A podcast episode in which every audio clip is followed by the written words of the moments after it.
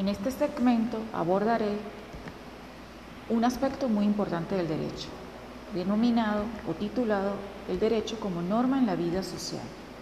El hombre y las limitaciones a su libertad. El hombre existencialmente se encuentra que no vive solo, sino relacionado con el cosmos, mundo que lo rodea, con los otros hombres y para los creyentes también con Dios. Es un ser libre, pero esta situación de interrelación que guarda con los sujetos antes mencionados limita su libertad esencialmente en dos formas. Respecto a su interrelación con el mundo que lo rodea cosmos, su libertad estará limitada por reglas técnicas. Respecto de su interrelación con los hombres y con Dios, su libertad estará limitada por normas. En primer lugar, veamos qué son las normas técnicas, las reglas técnicas. Eh, se definen como los medios idóneos para lograr un fin determinado, pero no imponen un deber de modo absoluto. Por ejemplo, el arquitecto que desee construir un edificio empleará las reglas técnicas que rigen la construcción de edificaciones, las cuales le indicarán los materiales que debe emplear, la altura del edificio, el terreno, factores medioambientales, entre otros. Como se puede observar, las reglas técnicas solamente señalan el camino a seguir por el, por el arquitecto en caso de que decida construir el edificio, pero no impone deberes. Por el contrario, las normas que vienen a regular la relación entre o interrelación entre el hombre con sus, sus semejantes y con Dios sí imponen deberes. Así, por ejemplo, el artículo 133 de la Constitución nos dice que todos los ciudadanos estamos obligados al pago de impuestos.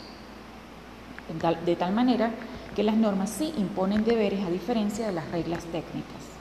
Ahora bien, las normas que rigen la conducta del hombre en sociedad y que van a limitar su libertad se subdividen en cuatro grupos a saber. En primer lugar, los convencionalismos sociales llamados también normas de etiqueta o de trato social. Son definidos por Ricacén Siches, doctrinario o estudioso del derecho, como normas emanadas de mandatos colectivos anónimos y que imponen especiales deberes de comportamiento derivados de las circunstancias de pertenecer a un determinado grupo o círculo social.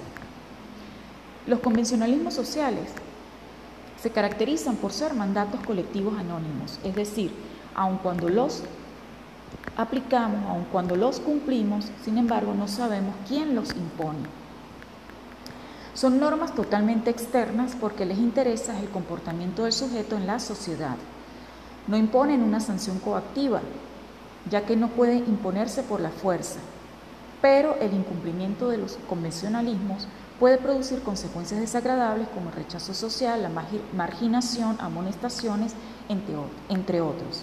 Son ejemplos de convencionalismos sociales la caballerosidad, los buenos modales, la moda, la cortesía, las normas del buen hablante y del buen oyente, el modo de saludar, de presentarse dignamente en los actos, entre otras.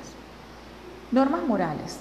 Las normas morales son las que rigen la conducta del hombre con miras al bien individual de cada persona y que se cumplen espontáneamente, sin presión exterior.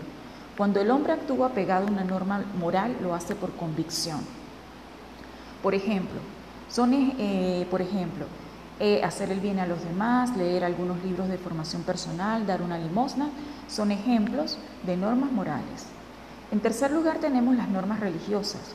Son las que rigen las acciones humanas con miras al bien sobrenatural, es decir, regulan la conducta humana en su interrelación con un ser supremo, Dios, según la conciencia personal de cada uno. Finalmente tenemos las normas jurídicas son las que rigen la conducta del hombre que vive en sociedad, con miras al bien común y pueden por lo tanto ser exigidas exteriormente por medio de una coacción organizada por el Estado. Por ejemplo, cuando un ciudadano infringe una ley, de inmediato se activa los órganos se, activan, perdón, los órganos del Estado encargados del control y aplicación de las normas. ¿Para qué? Para o con qué finalidad? Con la finalidad de imponer una sanción al infractor. Ahora bien, la norma jurídica se diferencia de las normas antes señaladas, es decir, de los convencionalismos, de las normas morales y de las normas religiosas, en que, en primer lugar, eh, se caracterizan por su coercibilidad, es decir, se imponen por la fuerza, aún contra la voluntad del obligado. Imponen una sanción coactiva que puede eh, consistir en pena de prisión, indemnización por daño o perjuicio o incluso una multa. La norma jurídica va encaminada a lograr el bienestar de toda la colectividad o sociedad y no solo el bienestar individual. Por otra parte, debe estar contemplada en una ley u ordenamiento jurídico determinado y nace cuando el hombre vive en sociedad y se relaciona con sus semejantes.